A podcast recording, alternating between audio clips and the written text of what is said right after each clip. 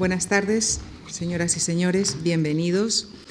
En este recorrido por el mundo del bestseller, en el que ya hemos oído a un filósofo, a un periodista cultural, esta tarde es el turno del mundo editorial en la palabra de Daniel Fernández, a quien agradecemos su presencia esta tarde con nosotros. Licenciado en Filología Hispánica por la Universidad Autónoma de Barcelona y diplomado en Administración de Empresas por el ESADE y la Graduate School of Public Administration de la Universidad de Nueva York, ha sido profesor de Lengua y Literatura Española en la Universidad Autónoma de Barcelona. En su extensa trayectoria en el mundo editorial ha dirigido la, revista Saber y La Vens también fue director general de Ediciones Grijalbo y director literario del grupo editorial Grijalbo Mondadori. En la actualidad, Daniel Fernández es presidente y editor de Edasa, Castalia y de Becky. Es presidente de Mensajerías del Libro Sociedad Anónima y vicepresidente primero del gremio de editores. Y como dice Daniel eh, Fernández, el como el éxito es relativo y el literario más todavía, esta tarde, desde su dilatada experiencia en el mundo editorial, nos hablará de los libros más vendidos, de los peor vendidos y de aquellos cuya venta perdura en el tiempo y se convierten en éxitos de venta silenciosos. Señoras y señores, con ustedes, Daniel Fernández. Gracias. Buenas tardes a todos ustedes y gracias por venir. Gracias a Lucía y gracias a la Fundación Mar también. Eh, siempre produce un cierto rubor que lo introduzcan a uno, más todavía cuando oye esas cosas de dilatada y extensa experiencia, que es una forma de decirle a uno, Daniel querido, estás muy mayor. Básicamente es lo que, es lo que, es lo que al final uno escucha en estas situaciones. Miren, en este ciclo de conferencias que, dirige Sergio Vila San Juan y que probablemente es especialmente apropiado porque estos son tiempos de bestsellers, eh, pues bueno, mm, tendrán ustedes Arturo Pérez Reverte, probablemente el autor eh, popular, vivo, vivo más popular de la narrativa castellana en estos momentos.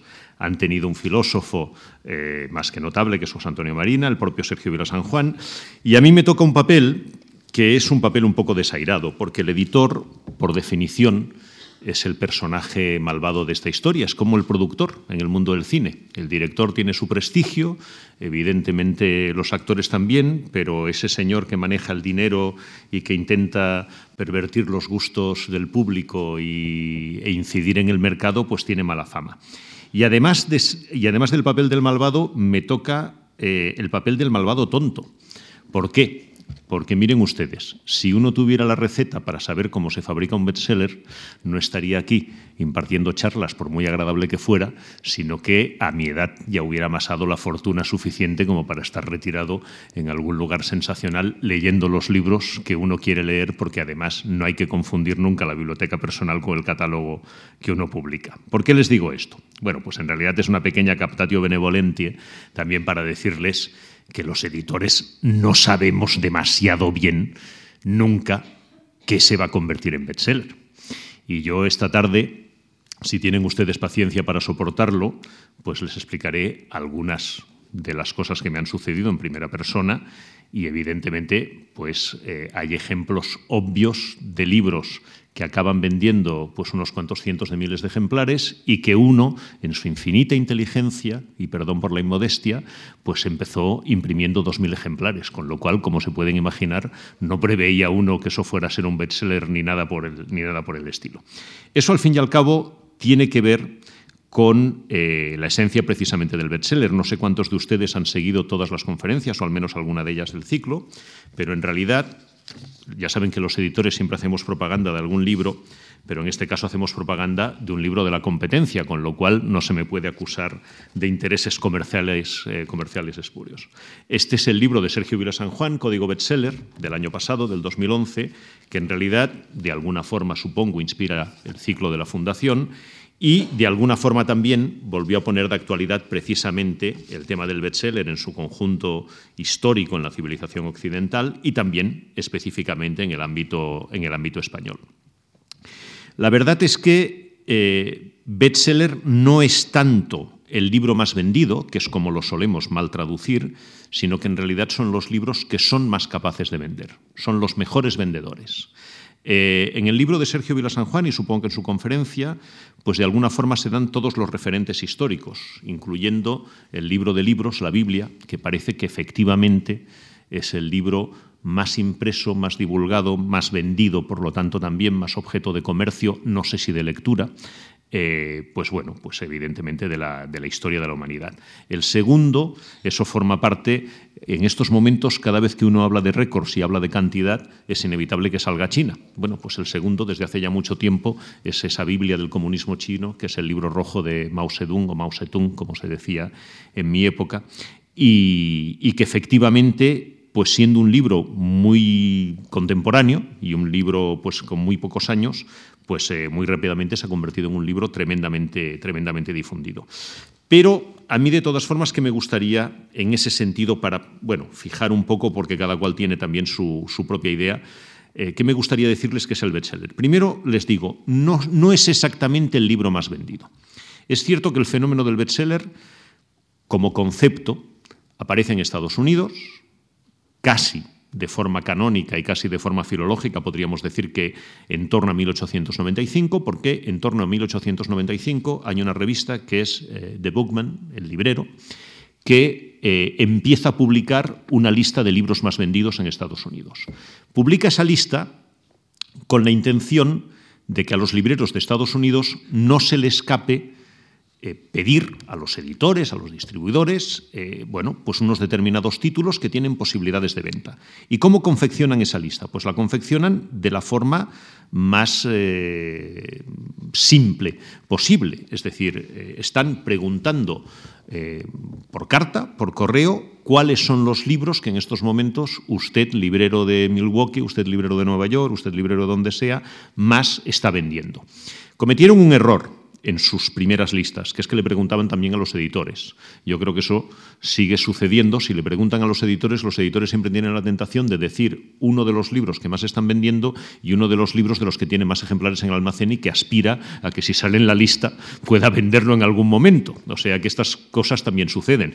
Y sin duda algún librero colocaría a la familia, el cuñado, el primo, es decir, o sea, se pueden ustedes imaginar que esta lista no era demasiado científica, pero se fue perfeccionando y es cierto que fue el principio de algo que para mí, aunque tenga que ver con otros eh, tiempos anteriores, pues en realidad tiene que ver fundamentalmente con el siglo XX. Y, eh, pero les decía, no es exactamente lo mismo. ¿Y por qué no es exactamente lo mismo? Porque, bueno, porque la lista de los libros más vendidos, cuando hablamos de libros, también es una lista peculiar. Porque hay algunos libros tremendamente vendidos que nunca han figurado en las listas y nunca han aparecido en las listas. Eh, esto, si ponemos el ejemplo del vino, yo creo que es fácil de entender.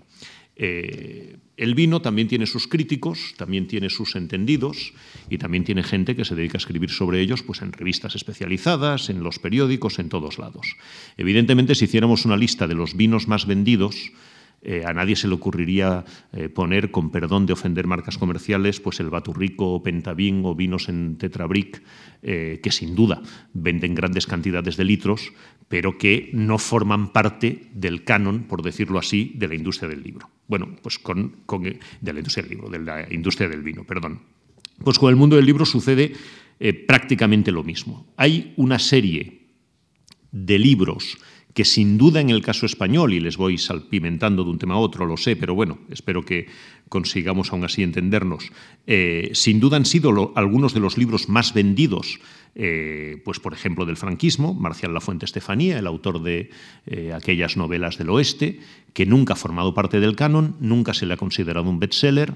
La pobre Corín Tellado, cuando intentó saltar al mundo del libro más formal y más encuadernado, precisamente se le dijo, no, usted es una escritora de otra cosa, de lo que precisamente los americanos llamarían pulp, ¿no? porque se imprimían en, pulpa de papel, en papel de muy mala calidad, en papel prensa, y e insisto, esto es así. Es decir, como en el mundo del vino hay vinos de gran precio, está un poquito más equilibrado, que los críticos consideran y que la mayoría de los aficionados no van o no vamos a probar. Hay listas de vinos de éxito donde a menudo eh, influye la moda e influye el criterio, el criterio tantas veces subjetivo del, crítico, del catador o del aficionado o del periodista que se dedica a ello, y existe un grueso de fenómeno popular eh, al que nadie le presta atención, porque se considera que precisamente ya está un poco más allá eh, de la cintura del mid-cult y que por lo tanto eso ya no es cultura popular, sino que es una especie de cultura trash, si me permiten el anglicismo, y que ni siquiera hay que hacerle demasiado caso. En ese sentido, a mí me parece que cuando hablamos de bestsellers deberíamos hablar de fundamentalmente en estos momentos, bueno, pues cuatro o cinco categorías. Por un lado, los eh, bestsellers entendidos al modo anglosajón, especialmente norteamericano durante el siglo XX, que son aquellas obras fundamentalmente de ficción que proporcionan gran entretenimiento, que como dicen los americanos son nosotros diríamos que son libros que se devoran, son un, page turner, es decir, son libros en los cuales tienes que seguir girando las páginas constantemente, que son herederos en buena medida de las técnicas narrativas de la novela de folletín, de la novela del 19, y que además eh, pues bueno, pues un poco responden a la imagen mental que todos tenemos del bestseller. Un libro de 500 páginas o más, que es una novela entretenida, que dura al menos el espacio de unas vacaciones de verano y que nos va a hacer pasar, pues bueno, pues un buen rato y eh, nos va a distraer, como una película de acción y no será eh, pues la última de las comparaciones que haremos con el mundo del cine. Junto a esos bestsellers, en los últimos tiempos y muy específicamente en estos primeros tiempos del siglo XXI, aunque el fenómeno empezase antes, empezase, empezase efectivamente en eh, las dos últimas décadas del pasado siglo, del siglo XX, pues ha aparecido una cosa nueva que es el mega bestseller.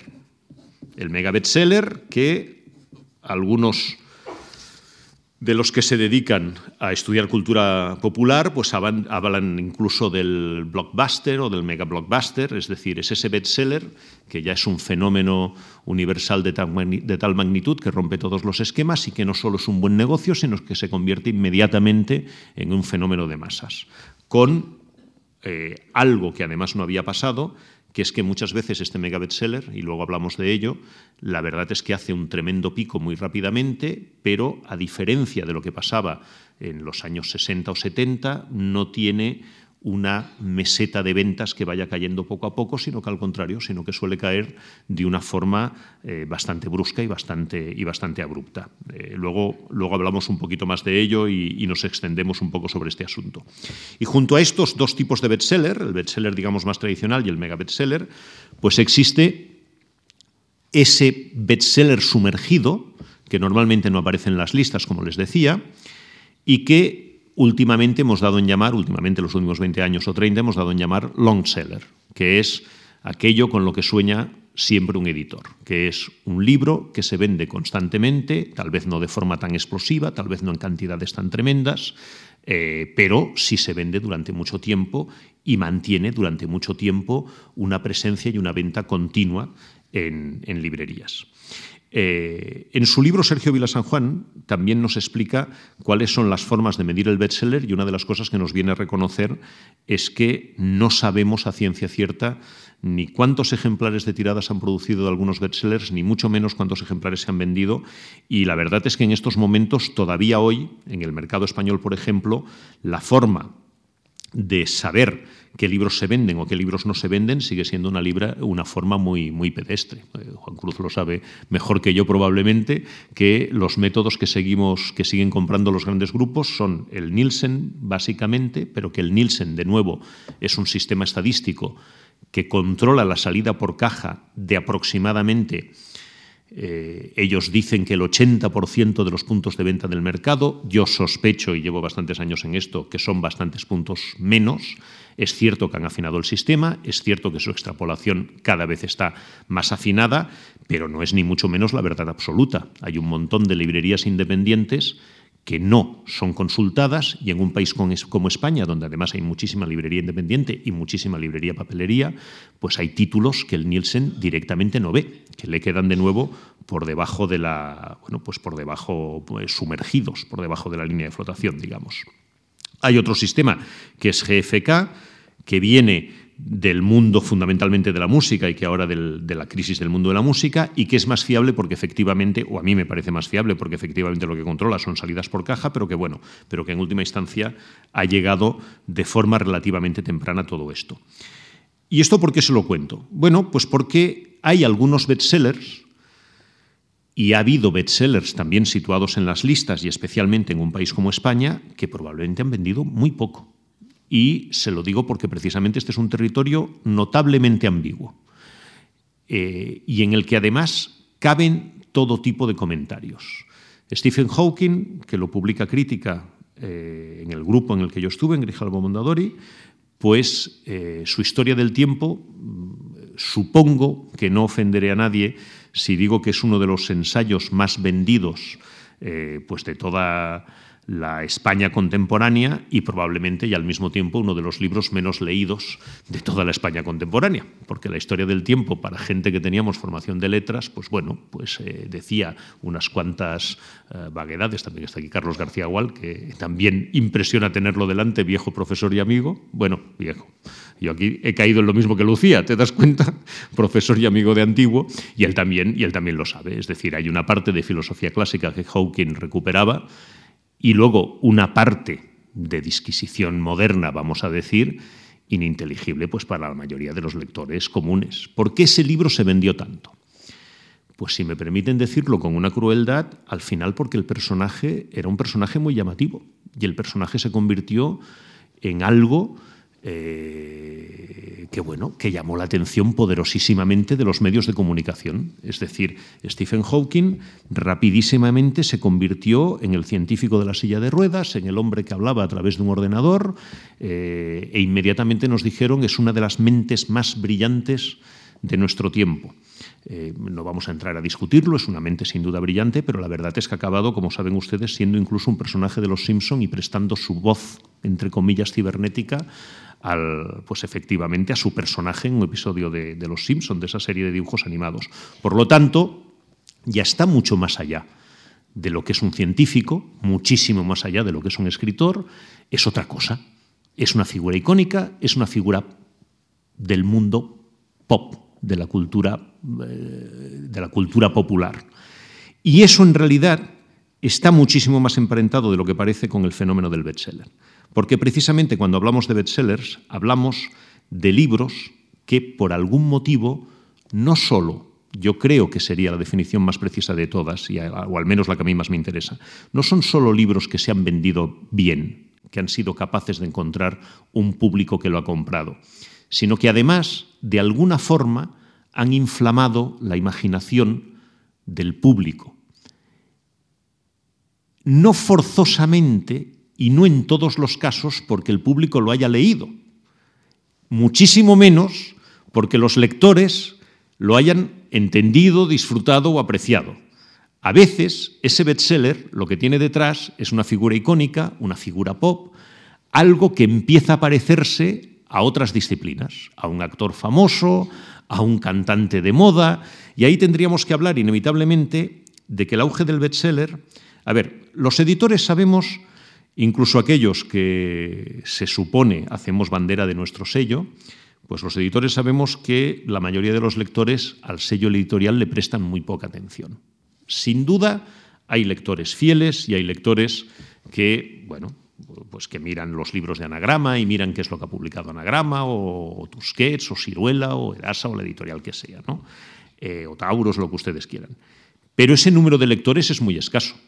La mayoría de lectores y la mayoría de compradores de libros, el sello editorial les importa, yo creo que relativamente poco. Y me parece que en estos momentos incluso importa cada vez menos el autor. Sigue habiendo lectores que siguen fielmente sigue habiendo lectores que siguen fielmente a determinados autores, sigue habiendo autores, aquí vamos a tener a Pérez Reverte, que sin duda tendrá una enormidad de público y de seguidores y de lectores, pero también hay cada vez más esta figura de lector que se compromete con ese bestseller, que es un fenómeno pop, si me permiten seguir insistiendo en ello, y que mm, no se siente comprometido a nada más. Es decir, que compran el código da Vinci, pero que no tienen por qué comprar ángeles y demonios, porque Una parte va a seguir, pero otra parte no. Y esto, de nuevo, es un mundo en el cual no sé si tiene que ver con la civilización de las pantallas, con el zapping o con esta sensación que tenemos de que ahora prestamos atención a muchas cosas a la vez y nos cuesta concentrarnos, pero evidentemente eh, es un libro, un título, un autor, un fenómeno, un bestseller, lo que cada vez más claramente triunfa y lo que también cada vez más claramente un poco eh, desaparece.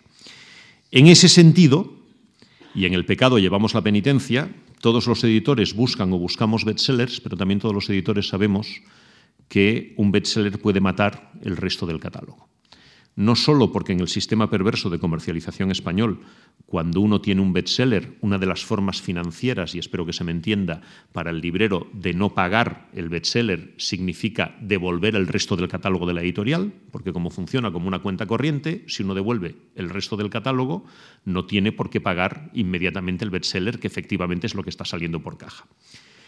Pero insisto, no solo por eso, sino porque en la búsqueda permanente del bestseller uno en realidad está buscando la excepcionalidad y por lo tanto va un poco en contra de la idea tradicional de lo que era una editorial, que era alguien que levantaba una bandera, vamos a ponernos románticos y estupendos por un momento. ¿Qué es un editor? Un editor es un impresor venido un poco a más, pero es un, es un impresor que se cree lo suficientemente estupendo como para plantar una bandera, un sello frente al mundo y decir, este soy yo, este va a ser mi catálogo y yo voy a garantizar que efectivamente los libros que imprima valen la pena, porque los he elegido yo, porque los he cuidado yo y porque los he editado, por lo tanto los he, los he mimado yo. Eh, en ese sentido, autores y editores casi siempre se entienden porque son gentes unidas por egos de tamaños desmesurados. Y por lo tanto, el problema viene cuando uno se considera más importante que el otro. Pero bueno, pero digamos que, si me permiten una referencia mínima, el santo patrón eh, nosotros, el santo patrón de los impresores y los editores es San Juan Anteporta Latinam, pero en realidad nuestro santo patrón laico debería ser Aldo Manucio. Aldo Manucio, Aldo Pius Manutius, es un humanista italiano que eh, está a caballo de los incunables, porque ya saben que incunables es, un, bueno, es una convención, incunables todo libro que aunque tenga cuna, aunque tenga pie de imprenta, diríamos ahora, pues ha sido editado antes del 1500. Bueno, pues Aldo Manucio nace en 1449 o 1450, no lo sabemos bien, sabemos que muere en 1515. ¿Y por qué debería ser el santo patrón de los editores? Pues miren, por dos cosas. Porque es un impresor que empieza a jugarse su dinero y renuncia a trabajar por encargo. Cuando se muda a Venecia, hace, una especie de non serviam y dice, ya más encargos no admito. Yo elijo lo que quiero, eh, lo que quiero imprimir y me juego mi dinero.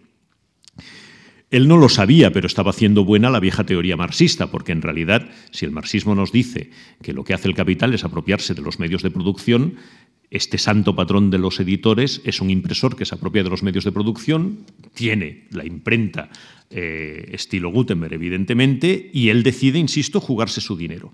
Y en el momento, la imprenta Aldina, que es como se llama la imprenta de Aldo Manucio, y en el momento que decide jugarse su dinero y elegir sus libros, busca dos emblemas, un emblema y un moto, una frase, lo que ahora llamaríamos un logo, un símbolo y un logotipo, como lo quieran llamar. Y en sus libros, ¿qué pone? Imprime un ancla y un delfín, como la colección de Destino, la editorial del Grupo Planeta, Áncora y Delfín. ¿Por qué un ancla y un delfín? Porque en su idea, evidentemente el símbolo es que un editor debe ser rápido y ágil como el delfín para saltar las olas, pero al mismo tiempo ofrecer un ancla que nos permita fijarnos al mundo real y tener la solidez como para entender efectivamente ese mundo proceloso, ese océano del conocimiento en el que vamos a estar. Por lo tanto, lo perpetuo y lo móvil, eh, el ancla y el delfín. Y además, junto con el ancla y el delfín, el lema de Aldo Manucio es festina lente, apresúrate despacio o festina. Ya saben que no sabemos cómo se pronuncia en latín, pero como quieran. Eh, yo digo festina porque en mi época el festina era uno de los relojes que nos regalaban en la primera comunión y además, claro, festina, apresúrate, habíamos quitado el lente, pues se nos, se nos quedó. Entonces, bueno, este editor, claro, no pretendía editar bestsellers. El, el término le hubiera sido absolutamente alejado de sus pretensiones. ¿Qué es lo que pretende Aldo Manucio? Y por eso lo propongo como santo laico. Lo que pretende es hacer un catálogo. Lo que pretende es construir algo que perdure. Y eso está, sin que esta sea una historia, una historia maniquea de buenos y malos, pero eso está absolutamente reñido con esta sensación de vamos a buscar la moda, vamos a buscar el impacto inmediato, vamos a buscar eh, la venta eh, masiva, la venta lo más eh, grande posible y lo mayor posible. Sucede un poco, y ya les dije que no iba a ser la última vez que lo comparásemos, sucede un poco lo que hasta cierto punto también pasó en el mundo del cine. En el mundo del cine hay un momento que los grandes estudios, las llamadas majors, están produciendo distintas películas. Incluso en algunos momentos utilizan sets de rodaje muy caros para producir las famosas series B, es decir, para aprovechar los mismos decorados y producir una película más barata con actores menos conocidos, etc. Evidentemente, están en un mundo contemporáneo y están en un mundo comercial. Pero pese a ello, los grandes productores de Hollywood también están impulsando lo que ahora llamaríamos cine de autor. ¿Y por qué lo hacen?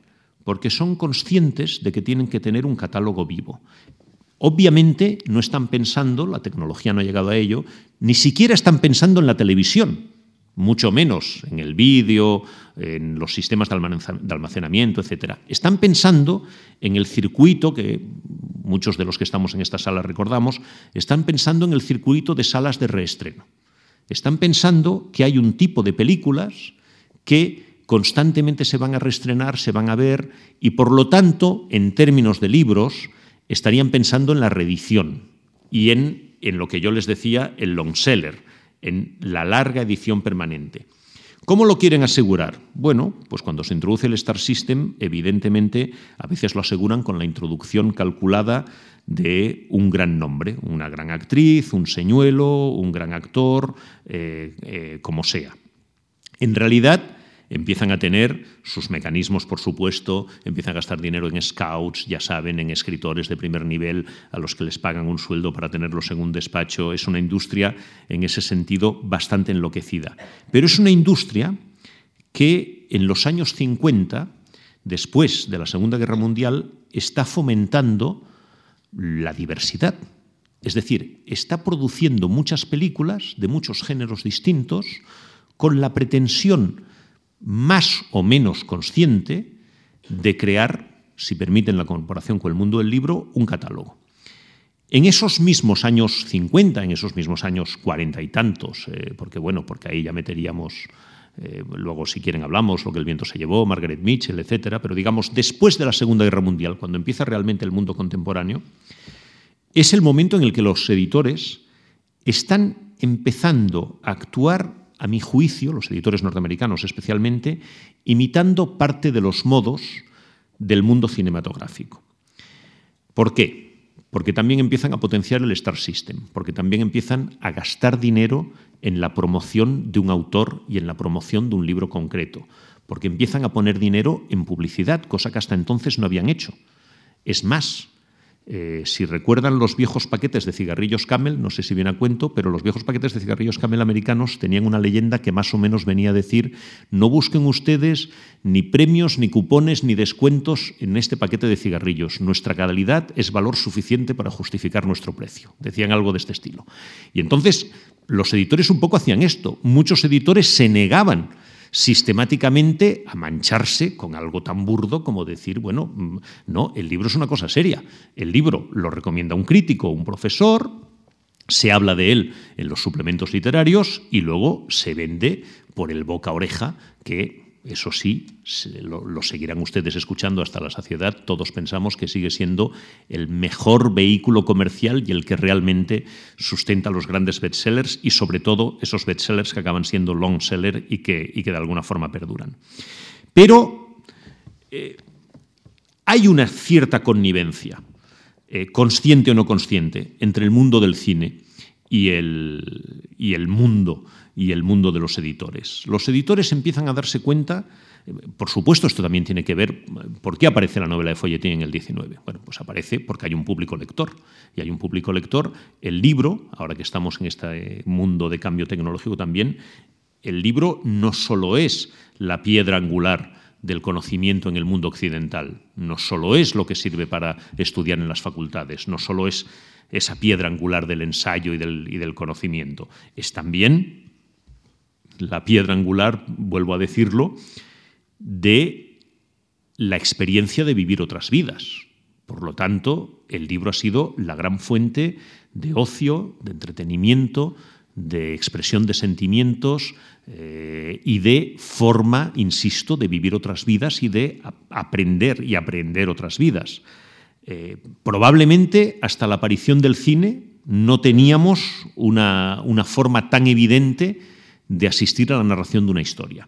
Y precisamente por eso esa connivencia entre, entre cine y, edición y, literatura o, literatura popular, como lo quieran llamar, a mí me parece que no es casual.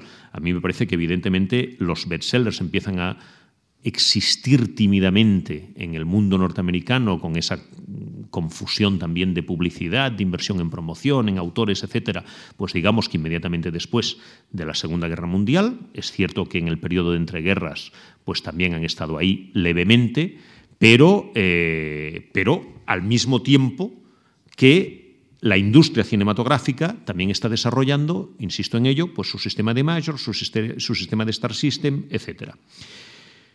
Si esa comparación es buena, y si ustedes me la aceptan, pues digamos que el mundo cinematográfico va un poquito por delante nuestro, pero al final estos dos mundos se han encontrado incluso de forma claramente industrial. Y ahora les explico. Eh, el mundo cinematográfico en un momento deja de apostar por el catálogo, por la diversidad. El mundo cinematográfico en un momento que deberíamos concretarlo en la llamada crisis, primera crisis del petróleo, es decir, en los años 70, pero que en realidad sucede de forma plena en la década de los 80 del pasado siglo, bueno, pues se producen dos cosas. Una reducción del número de estudios, la desaparición absoluta de las famosas series B.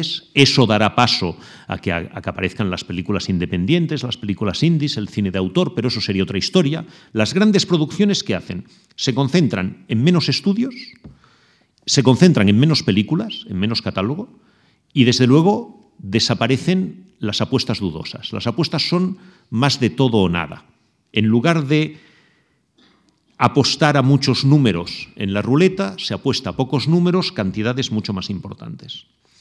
¿Por qué se hace esto?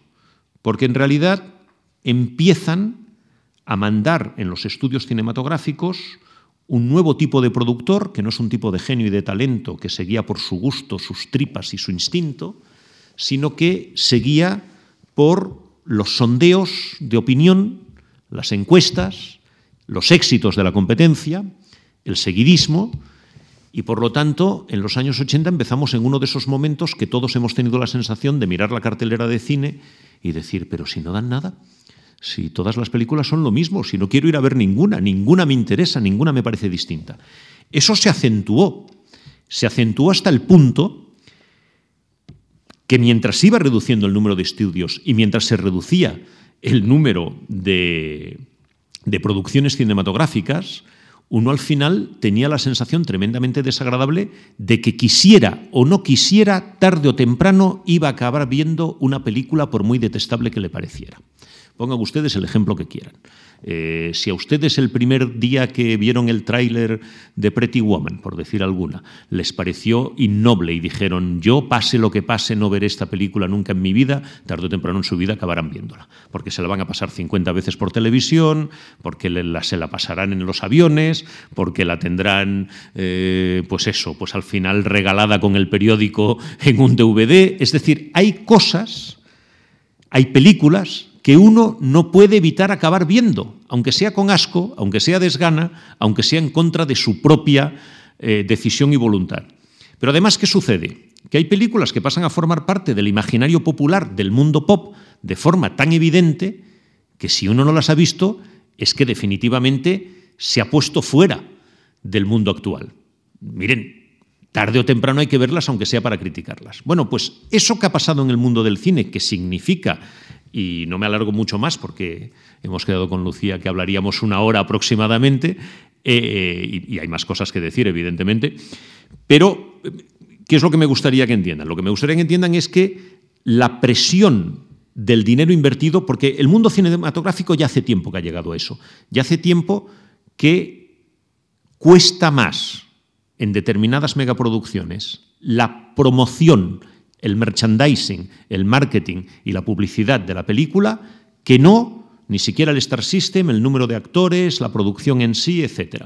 Entonces, eso que ha pasado en el mundo, en el mundo del cine, que ahora probablemente está flaqueando, porque precisamente ha aparecido eh, han aparecido muchas películas de las, que llamamos, durmientes con poco presupuesto que se han situado arriba, etcétera. Pues bueno, pues en un momento empezó a pasar en el mundo del libro. Y además empezó a pasar en el mundo del libro precisamente en el momento en el que la mayoría de las grandes editoriales americanas y anglosajonas en general pasan a depender de conglomerados de lo que ahora llamamos industria del ocio y el entretenimiento. Y eso es lo que explica y justifica la eclosión de los mega bestsellers. En este mundo tan interconectado que ahora tenemos, es inevitable que uno escuche referencias de películas que se estrenan simultáneamente y, bueno, pues en miles y miles de salas en todo el mundo. Eso mismo ha empezado a pasar con el libro. Ya, hemos tenido lanzamientos simultáneos eh, de libros. ¿Se ha perdido en medio la figura del editor? Y les salto de nuevo al viejo tema de Aldo Manucio? Hombre, pues a mí me parece que sí. Miren, yo no estoy en contra de Dan Brown. A mí, mm, Dan Brown, que vamos a los ejemplos, que yo creo que es una de las cosas que también nos puede servir para divertirnos. ¿no? Es decir, Dan Brown no estuvo en mi mesa, yo no lo he visto nunca, no formaba parte de nada, yo llegué a Dan Brown como lector. Saben que Dan Brown fue sistemáticamente rechazado eh, por numerosas editoriales españolas. Bueno, como yo hace 15 años que estoy en Edasa, que es una editorial más bien literaria y de ensayo, pues evidentemente no estaba en esa zona y por lo tanto no estaba en mi campo de visión y no me, y no me llegó. Pero numerosas editoriales rechazaron libros anteriores de Dan Brown. Y al final el Código da Vinci se dice que por una cantidad no muy grande, bueno, pues es comprado por Urano, que es una editorial popular, pero sobre todo, pues diríamos, de autoayuda, libros de empresa, etcétera, e inicia una colección de narrativa y evidentemente, pues le toca no, ya la lotería, sino la primitiva directamente, ¿no? Claro, el fenómeno es tan brutal, se convierte en un fenómeno tan enorme, el papanatismo de los medios de comunicación es tan tremendo que nos ponen a hacer una máquina de propaganda brutal sobre Dan Brown que uno pues, eh, que no vive ajeno a este mundo ni al mundo en general, pues acaba comprando el Código da Vinci, que a mí personalmente, que en tiempo sí había sido editor de bestsellers durante mis seis años eh, en Grijalbo Mondadori, pues a mí personalmente me parece una buena novela. Me parece una novela de acción, entretenida, divertida, con elemento de morbo añadido. Además consiguió una maravillosa campaña de marketing, porque eh, amigos que llevan sus hijos a escuelas del Opus Dei, eh, como editor, me preguntaban, oye, ¿quién es este Dan Brown? Porque nos han enviado una carta diciendo que este libro no hay que comprarlo, que claro, es la forma prácticamente segura de inmediatamente incitar a la compra masiva del libro. Quiero decir que en ese sentido la jefatura de, marketing de la prelatura del Opus Dei pues no estuvo muy, no estuvo muy sagaz a no ser que quisiera, que quisiera fomentar el libro. Pero miren, a mí que me sorprendió de este libro de Dan Brown. Yo, insisto, se lo voy a defender, me parece una novela más que pasable, me parece una buena novela, se lee con facilidad, es una novela de entretenimiento, tiene todo el morbo, pues la sucesión de Cristo, María Magdalena, etc. Pero en medio de esta novela y les invito a que la repasen. Hay un momento en el que Silas, que es ese monje del Opus Dei albino, que es un personaje fantástico, la verdad es que es un personaje muy logrado, pero hay un momento en que Silas en Francia dice la novela más o menos textualmente. Lo siento, pero he hecho reformas en casa. Bueno, mi mujer ha hecho reformas en casa, con lo cual he sido incapaz de encontrar mi ejemplar de Dan Brown. Debería haberlo traído para citarlo, pero bueno, les cito de memoria, pero Creo que mi memoria es bastante exacta en este episodio concreto. A ver, en un momento Silas, lo pueden repasar cuando vuelvan a casa, pues eh, Silas es encarcelado en Francia. Y la novela dice, al menos en sus primeras versiones publicadas en España, eh, dice que Silas es llevado entonces a uno de los peores penales y a uno de los peores correccionales de Francia. Y lo llevan a Andorra. Y lo dice, dice que lo llevan al penal de Andorra. Y dice, y ahí, en una zona semidesértica, próxima a los Pirineos, purga su pena Silas. Como en buena novela de folletín, hay un terremoto que le permite a Silas escapar de la cárcel francesa de Andorra. Camina por esa zona desértica, consigue llegar al tren, subirse al tren y aparece, ya no recuerdo dónde, me parece que en París. Bueno, vayamos por partes. Andorra no forma parte de Francia. Andorra no tiene ninguna cárcel. Andorra no tiene ninguna zona desértica.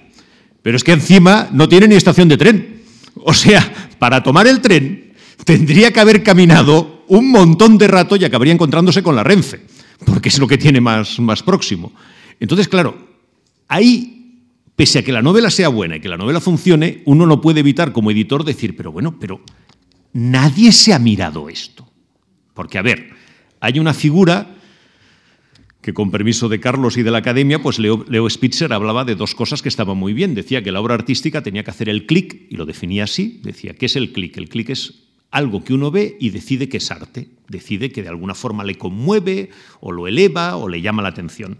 Pero también hablaba de algo que en el fondo ya está en Aristóteles, que es, bueno, la suspensión de la credulidad. Es decir, uno se está leyendo una novela como si fuera de verdad y se la está leyendo convencido de que esto es lo que es.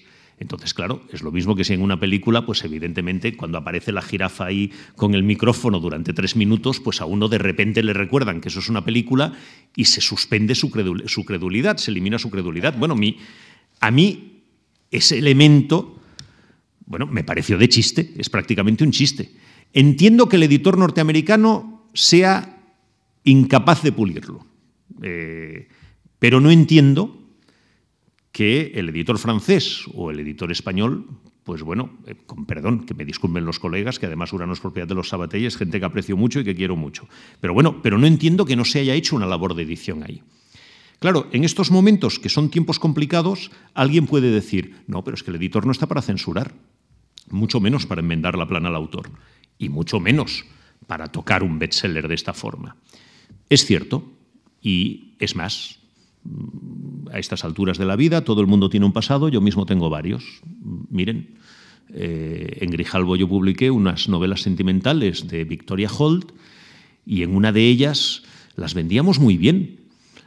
Pero claro, digamos que alimento para el alma no, no eran, eran otra cosa. En una de ellas, ambientada en Sevilla, en la Sevilla del siglo XIV, si no recuerdo mal, había catedral cuando todavía no la había, y las sevillanas bailaban sardanas, que era una cosa fantástica porque uno decía, dice, a ver, y claro, yo ahí les reconozco que mi hábito censor dijo, no, mira, por ahí no paso, porque la sardana, la danza más grande a todas las monas fan y estas fan, es verdad que al final el primer compositor era andaluz, pese a lo que piensen los catalanes, pero bueno, pero es muy posterior, muy posterior, muy posterior. Pero claro, podríamos seguir.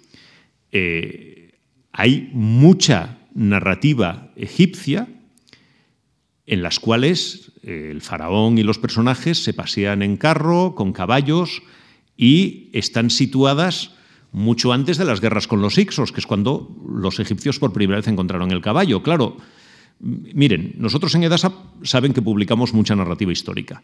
Bueno, tenemos que ser especialmente cuidadosos con esto. ¿Por qué? Porque, insisto, suspende la credulidad. Yo me resisto a creer que el lector piense que esto no tiene importancia. Yo creo que el lector sabe que tiene mucha importancia. Puede ser, bueno, les pongo otro ejemplo evidente, porque claro, a veces, a veces hay que ir a la traducción y hay que ir al original. A veces es un pecado de la traducción y no del original. Pecado de traducción de Grijalbo. Eh, antes de que yo estuviese, por lo tanto no es imputable a mi persona ni a mi gestión, pero si les digo fue también un momento absolutamente maravilloso. En una novela de, Ian Fleming, en una novela de la serie de James Bond, pues, eh, bueno, al principio, en la segunda o tercera página, James Bond llegaba al casino de Monte Carlo. Y entonces en la edición de Grijalbo, pues decía que el agente 007 entró en una de aquellas antaño esplendorosas y aristocráticas salas y comprobó con pesar que ahora estaban absolutamente invadidas de bandidos mancos. Momento de suspensión, la horda de bandidos mancos no vuelve a aparecer en toda la novela, ahí se queda la cosa, Y claro, bueno, primero, en la imaginación del lector, bueno, ríanse ustedes de Tarantino y de Kill Bill. Uno tiene la sensación de decir, hombre, si a 007 lo enfrentamos en un casino con una banda de bandidos mancos, la verdad es que da juego. Uno quisiera seguir viendo qué es lo que sucede. Pero claro, ¿qué era? Era una mala traducción. En inglés norteamericano, a las máquinas tragaperras las llaman One Arm Bandit, el bandido de un solo brazo, el bandido manco. Entonces el traductor de turno que iba a toda velocidad ni se paró a pensar en nada, nadie lo editó y los bandidos mancos eran que habían llenado las salas del casino de máquinas tragaperras y de estas tienen ustedes unas cuantas, eh, mi favorita, si permiten que les cuente un chiste más, mi favorita de las de traducción, nunca he encontrado la fuente, y esto para un filólogo es feo, porque en el fondo uno piensa debe ser una invención, pero, pero es una absolutamente maravillosa. Eh, se dice que nosotros que también publicamos O'Brien y mucha novela náutica, bueno, pues se dice que un traductor, presumiblemente, y disculpen, yo eh, tengo casa, tengo editorial en Argentina y es, es, un país que adoro absolutamente, pero claro, ya saben, a los traductores que van a toda velocidad siempre se les acusa de ser traductores argentinos, sobre todo en nuestra época, injustamente porque además había muchos, pero la mayoría eran muy buenos. Pero bueno, se dice que un traductor argentino está traduciendo a toda velocidad una novela eh, náutica, una novela naval francesa, y esta novela tiene una errata. Y entonces el capitán llega a puerto y ordena jeter, pero no jeter l'ancre, es decir, ancre, ya saben, el ancla, sino que hay una errata y entonces el capitán, lee el traductor argentino, ordenó jeter le encre con E, que es la tinta, como saben. Entonces el traductor argentino, claro, está traduciendo a toda velocidad y dice, el capitán llegó a puerto y ordenó arrojar la tinta. Se para durante un momento y pone N del T, nota del traductor, arrojar la tinta costumbre inveterada de la Marina de Guerra francesa que demuestra, arrojando el tintero por la borda, que el cuaderno de bitácora ha concluido y el periplo ha llegado a buen puerto. Entonces, uno no sabe si es verdad, pero dice, a ese traductor había que contratarlo inmediatamente, había que hacerle un contrato con anticipo y decirle, oiga, véngase usted, póngase a escribir novelas en serio, no solo las, no solo las reescriba porque es sensacional. Claro, ¿qué le pasó? Que en ningún momento se le ocurrió lo de la errata. Decidió que que tiraba, que tiraba por ahí.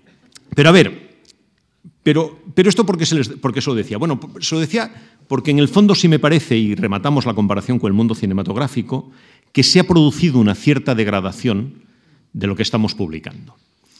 Estamos publicando algunas cosas mezcladas que merecerían formar parte de la cultura popular y que otras probablemente no.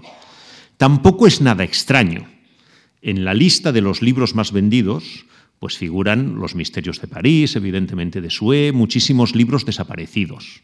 Eh, pues bueno, pues La desgracia de esa mujer, pues, tantísimo, igual de Izco, pues tantísimos títulos y tantísimos autores que fueron popularísimos y que ahora ya no existen.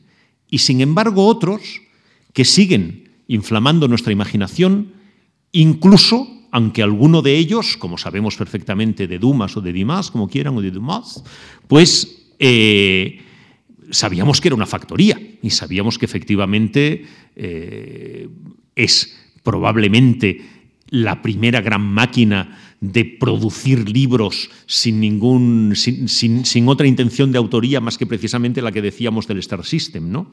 Entonces, en este momento, en este momento, ¿Cómo sabe un editor qué es lo que es un bestseller? Porque antes funcionábamos por el olfato, las tripas, como los viejos productores de Hollywood. Es decir, mirábamos algo y decíamos, esto realmente va a funcionar. ¿Por qué? Porque nos parecía que estaba en el mainstream, en, medio de la corriente, formaba parte de la cultura pop nueva de la época. Y uno decía, esto sin duda va a funcionar. O porque nos parecía que precisamente era tan nuevo, tan radical y tan distinto que también iba a llamar la atención. Pero claro, nos equivocábamos constantemente, me temo. Yo, a ver, supongo que es inevitable y que también en parte por eso me ha traído la Fundación, que les hable pues, de, la, experiencia personal. ¿no?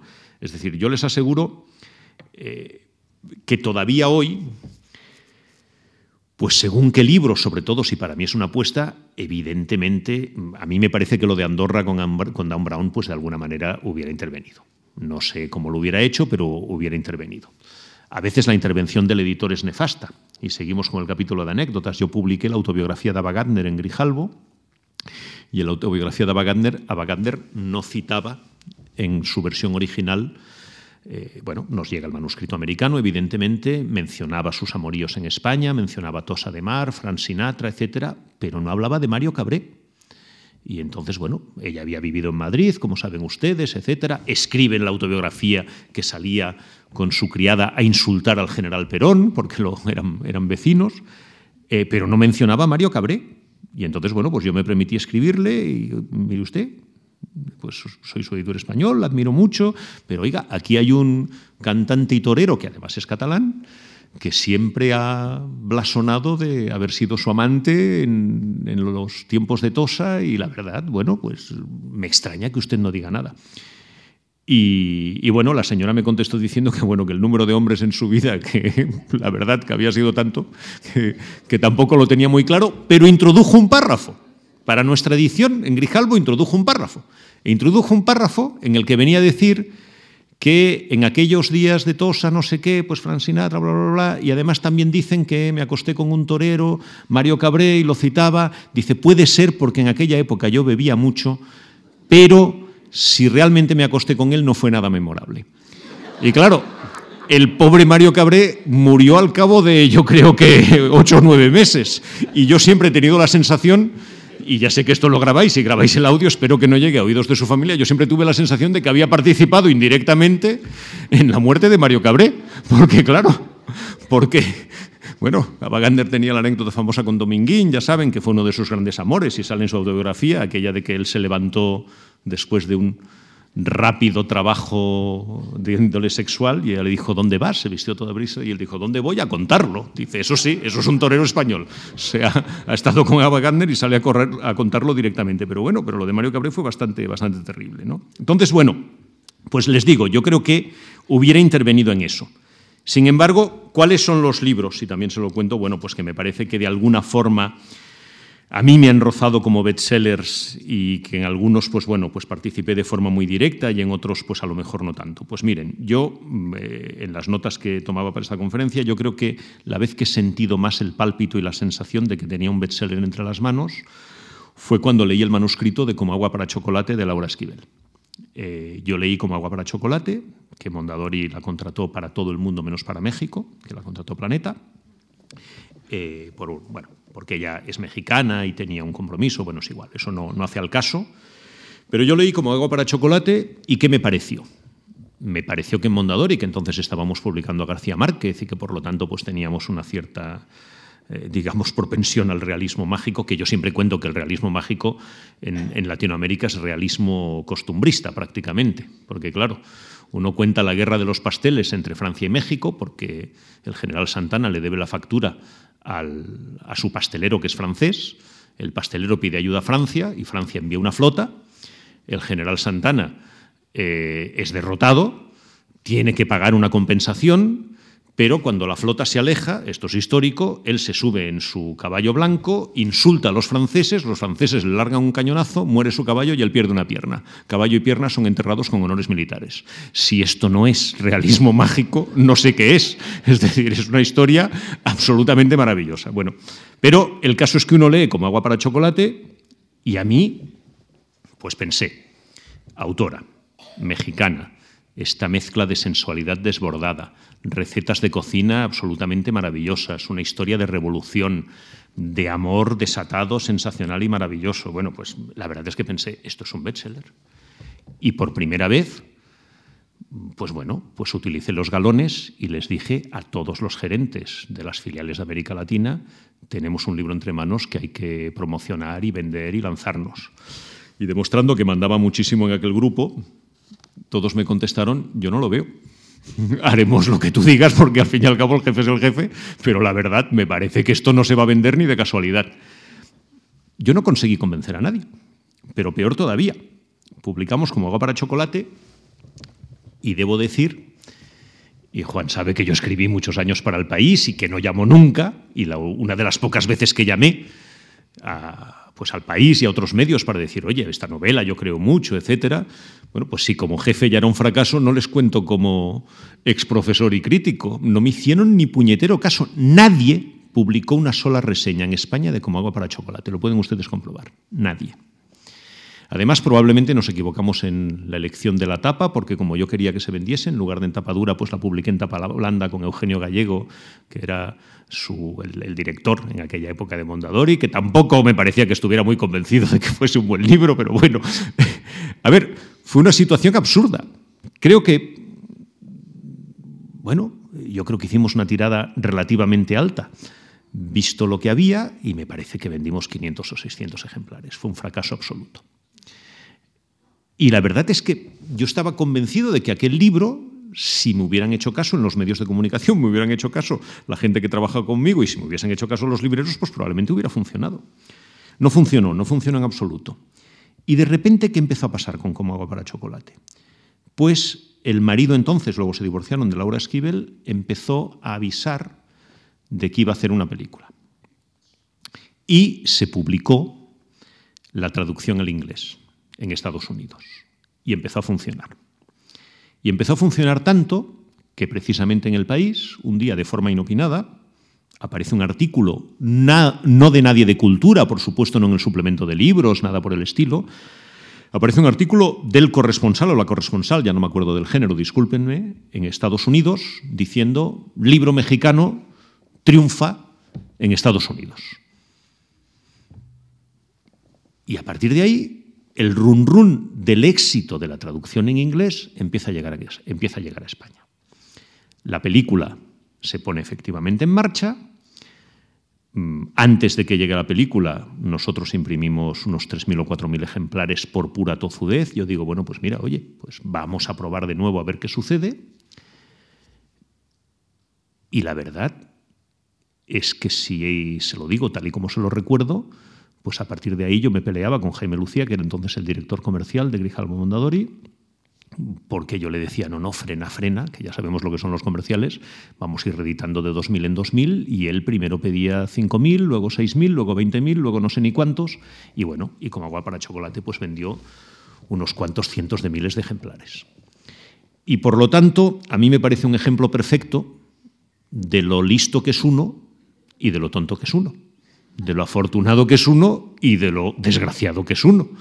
Y de cómo la vida es una tonton tómbola que nos cantaba Marisol y efectivamente da muchísimas vueltas y uno nunca sabe dónde, dónde va a parar. O sea, el mismo necio que había contratado como agua para chocolate y que medios de comunicación, compañeros del metal, subordinados y libreros debían pensar, este tío es tonto, era un año más tarde el genio que había conseguido, bueno, pues pingües beneficios y, vender uno de los libros que sin duda marcaban época.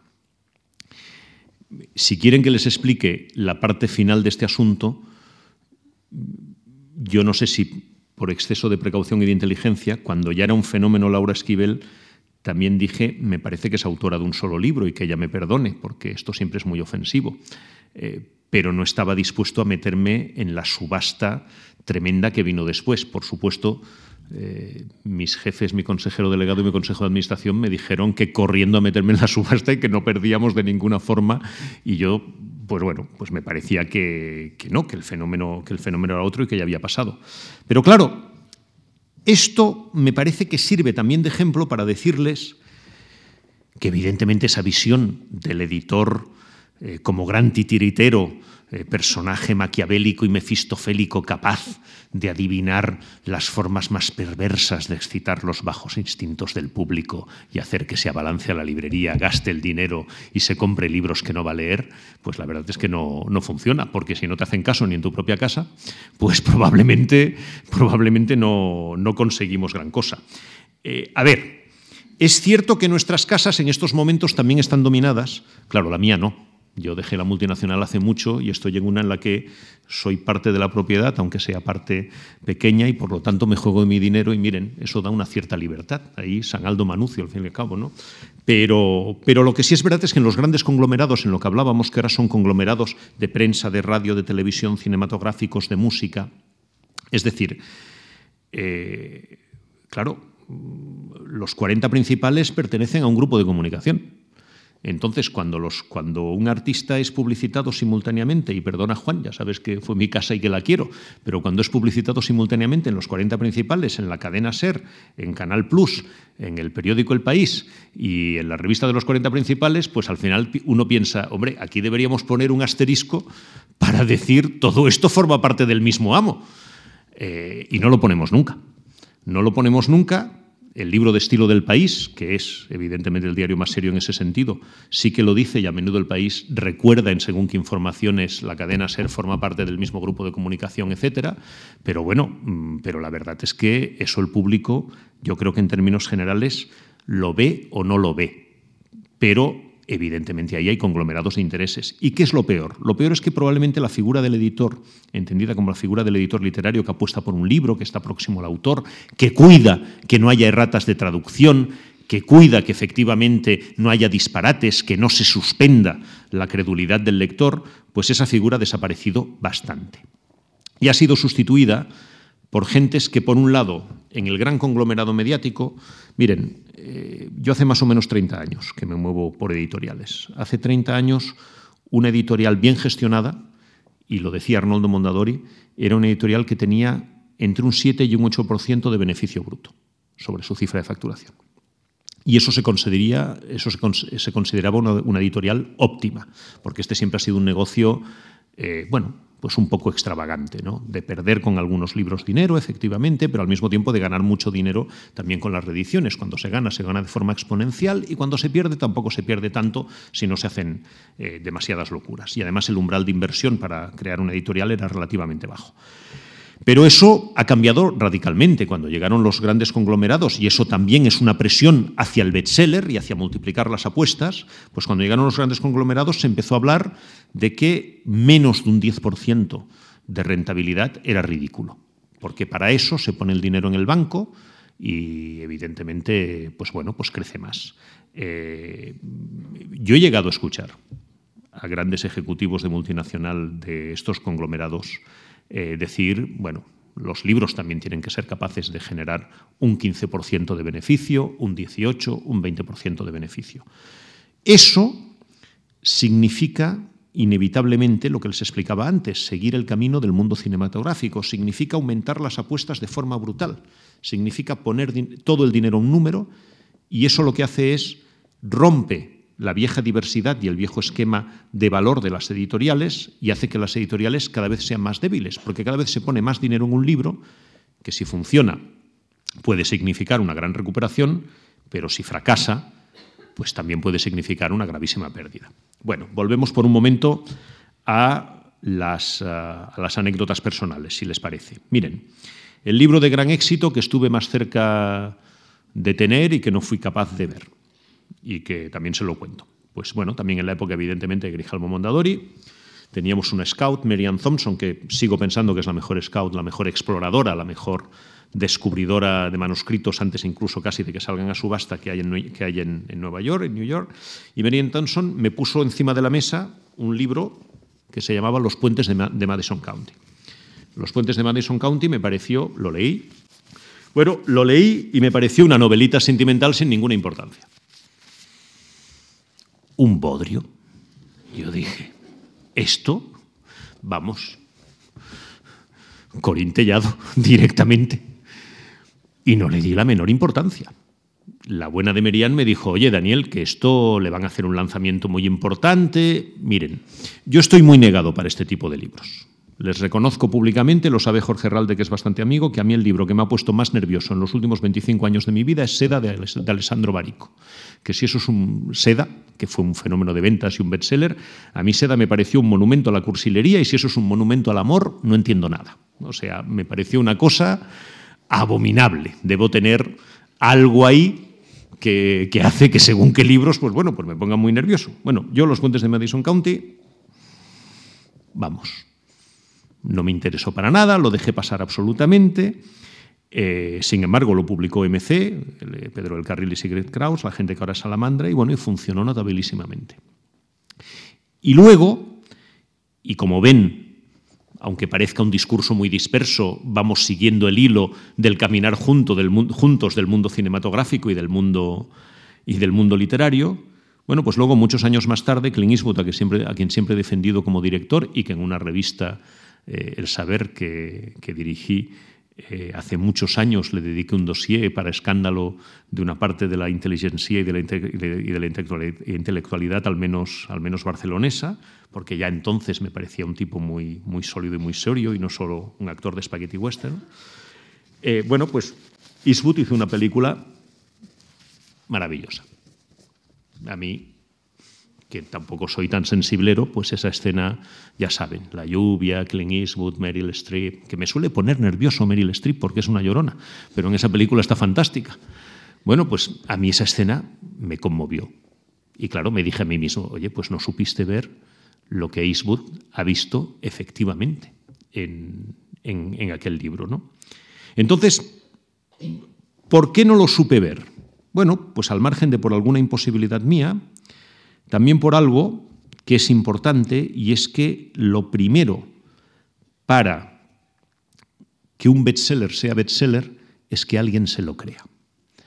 Su autor, el editor, en muchas ocasiones, un periodista que decide reseñarlo y jugársela, un librero que se vuelve suficientemente loco como para empezar a prescribir a todos sus clientes, esto es un poco, ahora que estamos en vísperas, como lo de Rubalcaba y Chacón. Yo no sé quién va a ganar, pero está tan claro que, la, que Karma Chacón se lo cree y quiere ganar que, uno desde fuera dice, va a ganar ella. Y, y, lo digo aquí ahora que no sabemos nada, porque dices, bueno, porque si esto es una novela, quien tiene voluntad y ambición y ganas suele llegar. Luego lo que pasa es que, claro, la vida real es otra cosa y a menudo no, y a menudo no sucede. Pero hay tantos factores que convierten un libro en bestseller y la mayoría son externos que son difícilmente explicables. ¿Por qué sacamos a Rubalcaba y a Chacón? Hombre, pues porque en mi casa, en Edasa, le debemos gratitud eterna a Felipe González. Porque Edasa tenía un libro que eran las memorias de Adriano de Margaret Jonsenar, que es un espléndido libro, que es un long seller, que vendíamos a un ritmo más o menos razonable, y muchos años antes de que yo estuviese en Edasa, el año 82, creo que en el diario El País también, si no estoy errando la fuente, pues alguien le pregunta, un periodista le pregunta a Felipe González cuando acaba de llegar a la presidencia que, está leyendo y, él dice algo así como que tengo en la mesilla de noche y es mi libro de cabecera, Las memorias de Adriano de Margaret Yourcenar. Y en el año 82, después del intento de golpe de Estado del 23 de febrero del 81 y cuando todo, toda España, o una parte importante de España, todavía se creía Felipe González, pues las pobres gentes de Dasa no, eran capaces de encontrar papel para satisfacer tanta demanda. Claro, teniendo en cuenta que Memorias de Adriano es una tremenda novela con una tremenda reflexión sobre el poder, pero también sobre el amor homosexual y sobre el mundo clásico, la verdad es que uno piensa como Stephen Hawking. La mitad de los que leyeron no debieron entender por qué Felipe González estaba fascinado por ese libro si es que lo estaba. Y una parte de los que compraron el libro, pues probablemente ni lo leyeron y debieron pensar, pues bueno, pues, pues ahí se queda. Pero todavía hoy, Memorias de Adriano es el libro más vendido de toda la historia eh, de Dasa. Lo sigue siendo. No, bueno, hemos publicado a Patrick O'Brien, hemos publicado otras cosas, ahora si quieren también hablamos de alguna otra, hemos publicado algunos títulos que se han vendido muy bien, pero eh, ninguno ha superado las memorias de Adriano. ¿Por qué? ¿El libro existía en castellano? Pues me atrevo a decir que desde hacía más de 15 años, sin duda, o algo por el estilo. Entonces, ¿Qué pasó? Bueno, pues que ese libro concitó un momento histórico, un momento histórico en el cual una figura mm, de futuro en aquel momento, una figura eh, nueva, decía, bueno, pues este es el libro que hay que leer. bueno, pues el país se lo creyó. El país no me refiero ahora al periódico, sino a la nación, evidentemente. Es decir, España se lo creyó y España se, se lanzó a comprarlo. Pero ¿cuándo sucede eso? Pues les pongo otro ejemplo. También es complicado. Nosotros empezamos a publicar, esto sí, ya conmigo y experiencia personal, eh, yo empecé a editar a José Luis Corral, que Carlos conoce perfectamente y es amigo. Un profesor, ahora catedrático, entonces joven profesor de la Universidad de Zaragoza. Le publicamos en el año 96 su primera novela, El Salón Dorado. Eh, y bueno, Carlos García Gual, por ejemplo, se hizo eco de él, le pareció un buen escritor, es decir, tuvo un cierto éxito de crítica y tuvo un cierto éxito de público. No podríamos decir que en sus tres primeros libros llegó a ser un bestseller, era un autor que vendía, porque al fin y al cabo es de lo que estamos hablando, ya saben, en estos, en estos términos, es un autor que tuvo repercusión, pero un día José Luis decide escribir sobre el Cid.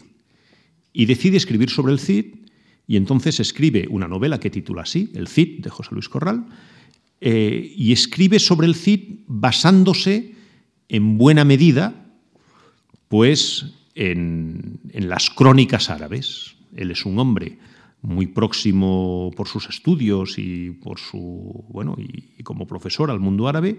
Y entonces en lugar de irse al Carmen Campidoctores en lugar de irse a las crónicas digamos posteriores más cristianas se va a ver en buena medida que decían los árabes. Y escribe una novela donde el Cid es un personaje absolutamente medieval. Un caballero de mesnada que no está enamorado de doña Jimena que la pulsión sexual la resuelve por otro lado eh, José Luis Corral se inventa un personaje que es ese segundo que lo acompaña, ese sí ficticio, no documentado, que es el que le permite explicar sus andanzas. Pero claro, mm, el Cid de Corral es un Cid eh, despiadado, mm, que solo lucha por el lucro personal, por aquello del arcipreste de Ita, ¿no? por haber mantenencia y que además autoriza, por ejemplo, a sus eh, mesnadas pues a la violación, al asesinato, al robo, etc. Es decir, es un Cid absolutamente alejado del ideal perfecto de caballero cristiano. Y además despojado de la afrenta del robledal, de las infantas, de toda una serie de elementos míticos que uno diría forman parte de la imagen consustancial del Cid. Bueno, en tapa dura, esto sí es un bestseller, vendimos más de 150.000 ejemplares. Y ha seguido vendiéndose. Es uno de los long sellers de la editorial. ¿Por qué? Pues porque el año 99, que lo publicamos, si no recuerdo mal, la sociedad española, de alguna forma, debía estar esperando no una, no una desmitificación, que sería otra cosa, porque eso sería un ensayo, sino que debía estar esperando un CIT que fuese eso. Eh, ahora están de moda estas películas sangrientas en las cuales, eh, bueno, pues la última Robin Hood con Russell Crowe, cada vez más sangre, las salpicaduras parece que traspasan la pantalla. Bueno, hay momentos históricos en los cuales se pide una versión más gore, una versión más, eh, más dura, más, más salvaje, más, más, no sé, más cruda, pero que el lector, que el público en ese momento ve como más realista. Y al final, y esto sería lo fundamental, quien manda en decidir qué es un bestseller y qué no es, no es un bestseller es efectivamente el público, que a veces ve cosas que uno piensa que ni siquiera están en el libro, pero que el público las ve. Y vamos, y también vamos concluyendo, eh, vamos a algunos otros ejemplos de long sellers que nunca figuran en, listas de bestsellers, pero que son libros que también han vendido cientos de miles de ejemplares. Miren, en Grijalbo teníamos la colección, la colección de autoayuda que se llamaba Autoayuda y Superación, que fue, así como Edasa tiene la primera colección de narrativa histórica de España, pues Grijalbo tenía la primera colección de este género ahora tan en boga, que es la autoayuda. Cuando yo llego a Grijalbo, esa colección de autoayuda y superación me parecía un disparate el rictus de desprecio me empieza a cambiar en el momento que veo las cartas que llegan. Porque mm, Tus zonas erróneas del doctor Dyer, por ejemplo, pues es un libro en el que dos o tres personas al cabo del año te decían ha evitado que me suicide, me ha salvado la vida y bueno, y aunque uno no sea sensiblero no es de piedra, uno dice, bueno, pues este libro tiene una utilidad. Bueno, a mí me tocó decidir la compra de algunos de esos títulos. Les digo algunos de los obvios y a continuación les desvelo el secreto que es cuál es el mayor bestseller de mi carrera como editor. Miren, uno era muy obvio, John Gray. Eh, los hombres son de Marte, las mujeres son de Venus. Yo lo leí, me pareció un libro obvio, el título me pareció maravilloso, me pareció que era un libro fácil, tremendamente americano, y como esto del bestseller cada vez somos todos más americanos, dije, bueno, esto va a funcionar. Lo publicamos, efectivamente funcionó.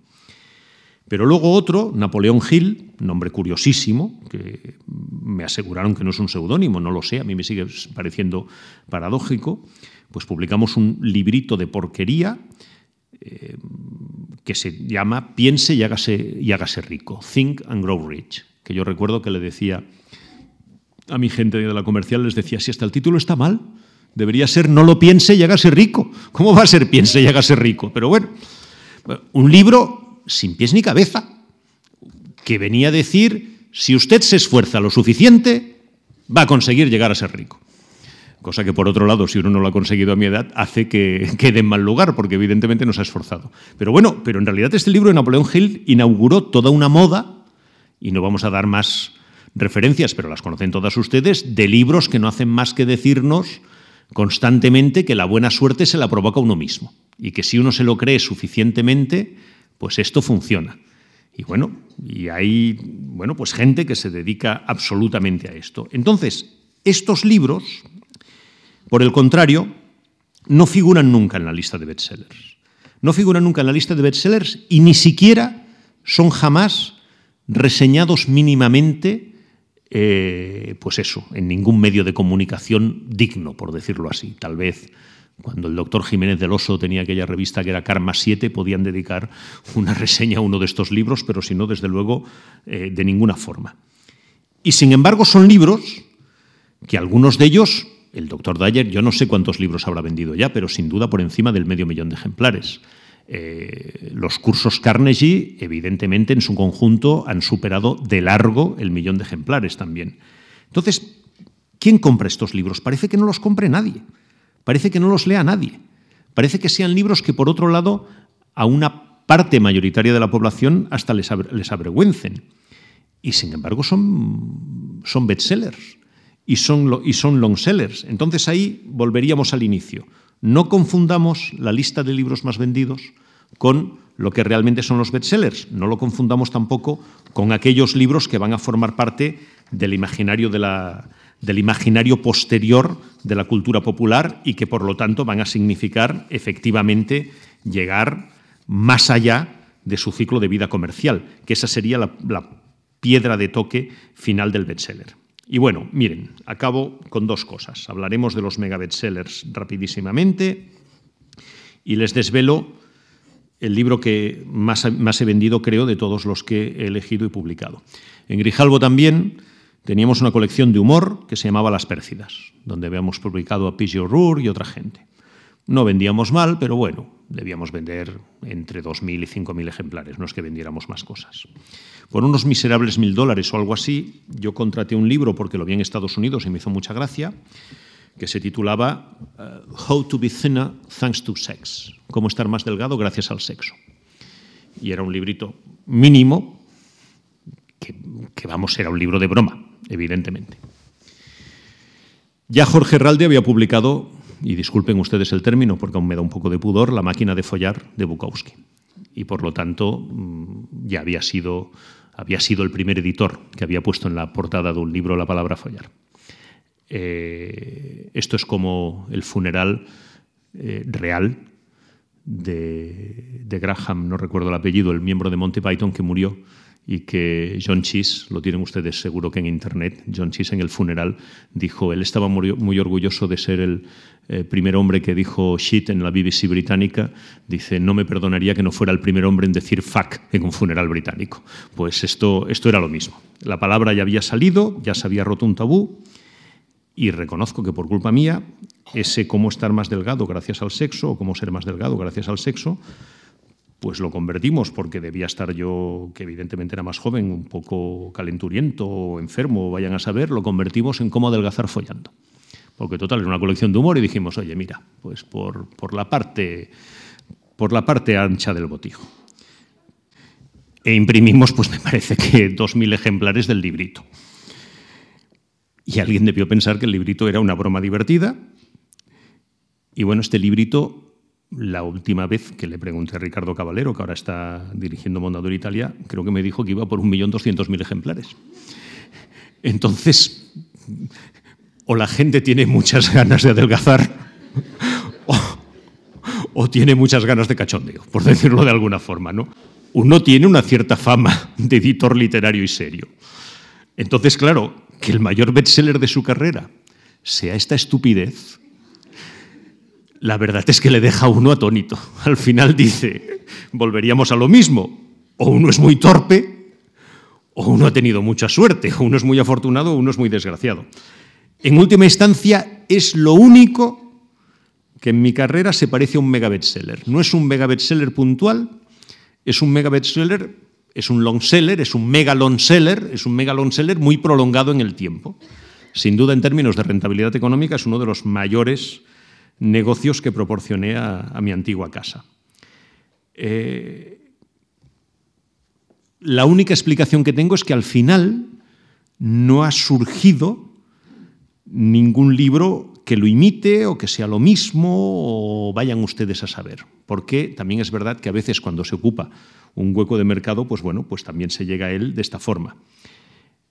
Y eso, y con eso les acabo, pues también explicaría parte de lo que son los megabestsellers actuales. Los megabestsellers actuales, en realidad, yo creo que prácticamente todos, bueno, primero, todos invaden los medios de comunicación de una forma absoluta. Es imposible sustraerse a ellos y volvemos a la vieja comparación con el mundo cinematográfico.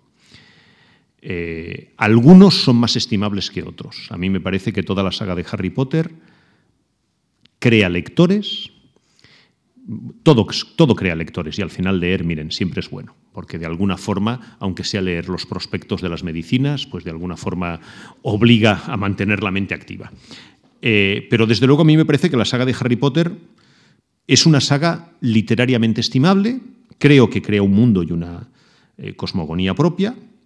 Ya saben que estos días hemos sabido que a Tolkien no se le dio el premio Nobel, entre otras cosas, porque el presidente de la Academia Sueca, creo, dijo aquello de es muy malo y escribe de una forma con una prosa ramplona y no podemos... Bueno, evidentemente esto pasa. En la teoría de los géneros literarios, alta cultura, cultura popular, lo que llega a la cultura popular inmediatamente es despreciado. Y eso, pues bueno, con Carlos García Gual lo hemos hablado muchas veces, la narrativa histórica no forma parte del canon, pese a que es una parte del canon. Y en estos momentos no, pues de forma muy extraña. Y, hay libros absolutamente infumables que son ensalzados y algunos de ellos uno tiene el sincero convencimiento dado por años de experiencia que no los ha leído ni el crítico que los ha criticado, porque vamos, porque hay algunos que dicen, perdona, es que mm, sí, esto es un, esto es un vuelve páginas, pero en el mal sentido, es decir, te vas saltando páginas porque es absolutamente, es absolutamente insoportable. Pero ¿por qué aparecen? Y con esto acabamos esos mega bestsellers eh, que forman parte del tramo final del siglo XX y de los primeros años del siglo XXI. Bueno, pues precisamente porque en este mundo, mucho más en este mundo actual, con redes sociales, Facebook y todo lo que quieran, hay una parte importante del público que quiere disfrutar de una experiencia común. Y hay una parte importantísima de los medios que se sube al caballo de una experiencia común. Eh, hoy creo que se ponía a la venta no solo el nuevo disco de Leonard Cohen, sino también el disco de esta cantante norteamericana que es Lana del Rey, que hasta ahora no había editado nada y cuyas canciones podían escucharse en Internet, un par de ellas de forma más que difusa, pero que se ha convertido ya en un fenómeno, trending topic, hashtag, utilicen los palabras modernos que ustedes quieran. Claro, este mundo se ha convertido en un disparate. Cuando Steve Jobs, que no era ningún santo, le dijo a los editores de periódicos norteamericanos, ustedes han dejado de lado lo que es la esencia de su negocio, que es decirle al lector lo que debe leer, es porque ahora los periódicos se hacen eco de lo que es un trending topic en Twitter. Y la verdad es que todos sabemos que para ser trending topic en España, en Twitter, basta, basta con que 200 personas se pongan de acuerdo. Con lo cual, el nivel de manipulación que eso implica, o sea, es que es un chiste. El periódico nos dice que esto es importante porque hay unos cuantos tuiteros que están tuiteando sobre eso. Dice, pero oiga, el mundo al revés. El principio de autoridad de la edición se ha perdido. ¿Esto es más democrático? Probablemente sí. Desde luego es más populista. Pero al mismo tiempo nos ha puesto en las manos del mercado. Bueno, nunca en nuestra vida habíamos oído hablar tanto del mercado, del mercado y de esos personajes literarios como la prima de riesgo. Yo, para mí la prima de riesgo en mi familia era la prima Mari Carmen, porque en todas las familias hay una prima de riesgo, sobre todo durante la adolescencia. Pero, pero luego con los años descubrimos que no, que era, que era otra cosa y que además era importantísima y que le afectaba pues, al presidente Rajoy, etc. Bueno, en estos momentos los instintos del público son instigados en una sola dirección. Eh, miren, cuando aparece, a mí, cada cual tiene sus gustos. Yo les defiendo Dan Brown pese al disparate de Andorra. Sin embargo, discúlpenme ustedes, la trilogía, la trilogía de Millennium me la tragué entera por cuestiones del oficio y la verdad, mm, no, no, no. Novela de folletín sin más, absolutamente inverosímil. Cuando la, bueno, yo tenía suspendida mi credulidad. Cuando la Lisbeth Salander, el padre, la mata, y no solo la mata mal porque la deja viva, sino que encima la entierra viva y la entierra mal y entonces aparece el sueco, la desentierra y la salva, uno dice, mira, basta. O sea, que te maten mal, pase. Que te maten mal y te entierren peor, me parece que va un poquito más allá de lo aceptable en una novela policíaca. Pero bueno, pero, cada cual tiene sus manías. Porque Patrick O'Brien, que es un autor nuestro y con quien yo tenía además, me honraba en ello, muy buena amistad, uno siempre tuvo la sospecha de que era un impostor, efectivamente lo era, porque en mi familia hay ingenieros navales y aeronáuticos y hay gente de la Armada, digamos, y me dio la sensación, la verdad es que hablábamos de ello y siempre se iba a otro lado, y utilizaba toda la terminología náutica en inglés del mundo para fastidiarme, porque se negaba cuando íbamos con un periodista a llevar traductor, decía, no, si tú hablas un inglés excelente, y entonces se ponía las jarcias, el lanyard, yo aprendí terminología náutica británica de una forma tremebunda. Pero nunca quería entrar en maniobras. Eso Pérez Reverte se lo puede contar. Es decir, las maniobras navales de, O'Brien no están ni muy bien escritas, ni muy bien explicadas. Sin embargo, sus novelas son una maravilla y por lo tanto, ¿qué nos importa? Es decir, eso eh, a mí ahí en ningún momento me suspendió la credulidad. Yo no sé tanto de barcos como para saber si una maniobra era indebida o estaba mal explicada y realmente las novelas me funcionaban. Pero estos mega bestsellers nuevos, que eso sí forma parte de algo, eh, están jaleados por una masa de opinión que nos dice ni siquiera que sean muy buenos, nos dice qué es lo que hay que leer. ¿Y cómo nos lo dice? Nos lo dice repitiéndonos constantemente que es un fenómeno. De esta chica, Lara del Rey, nadie nos está diciendo que sea una gran cantante. Lo que nos están diciendo es, es que es un fenómeno. Y fenómeno es, como en las ferias, esa cosa extraordinaria, un poco grotesca, a veces monstruosa, que significativamente llama la atención. Por lo tanto, los megabestsellers son básicamente un fenómeno de consumo, donde estamos mezclando algunos fenómenos de consumo que se han convertido también en fenómenos de lectura, algunos de ellos están creando lectores, el propio Arturo Pérez Reverte, la saga de Harry Potter, y otros, sin embargo, son fenómeno en sí mismo y me parece que tienden a desaparecer rápidamente. Incluso Dan Brown, que estaría en medio del camino. Dan Brown, el gran fenómeno es el Código da Vinci y no ha conseguido, me parece, la masa de lectores crítica suficiente como para mantener el negocio vivo. Entonces, ahí estamos al final, bueno, pues como en la vida misma, ¿no?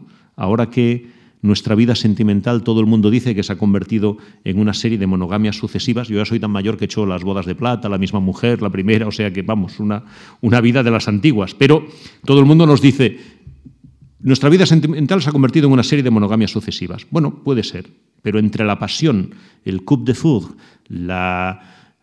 el calentón si quieren, la cosa que nos da ese megafenómeno que todo el mundo conoce y que comparte y que uno quiere comentar con el taxista, el peluquero, el cuñado, el amigo, la prima que nos soporta, la prima de riesgo, quienes ustedes quieran, y el otro, el bestseller que más o menos se convierte en un, en un, en un y que acaba defendiendo una marca, significativamente un autor, pues bueno, pues hay todavía una distancia. La distancia es la distancia que pone el lector y, si me lo permiten, la distancia se ha dicho, por salvar el oficio, que todavía también pone el editor.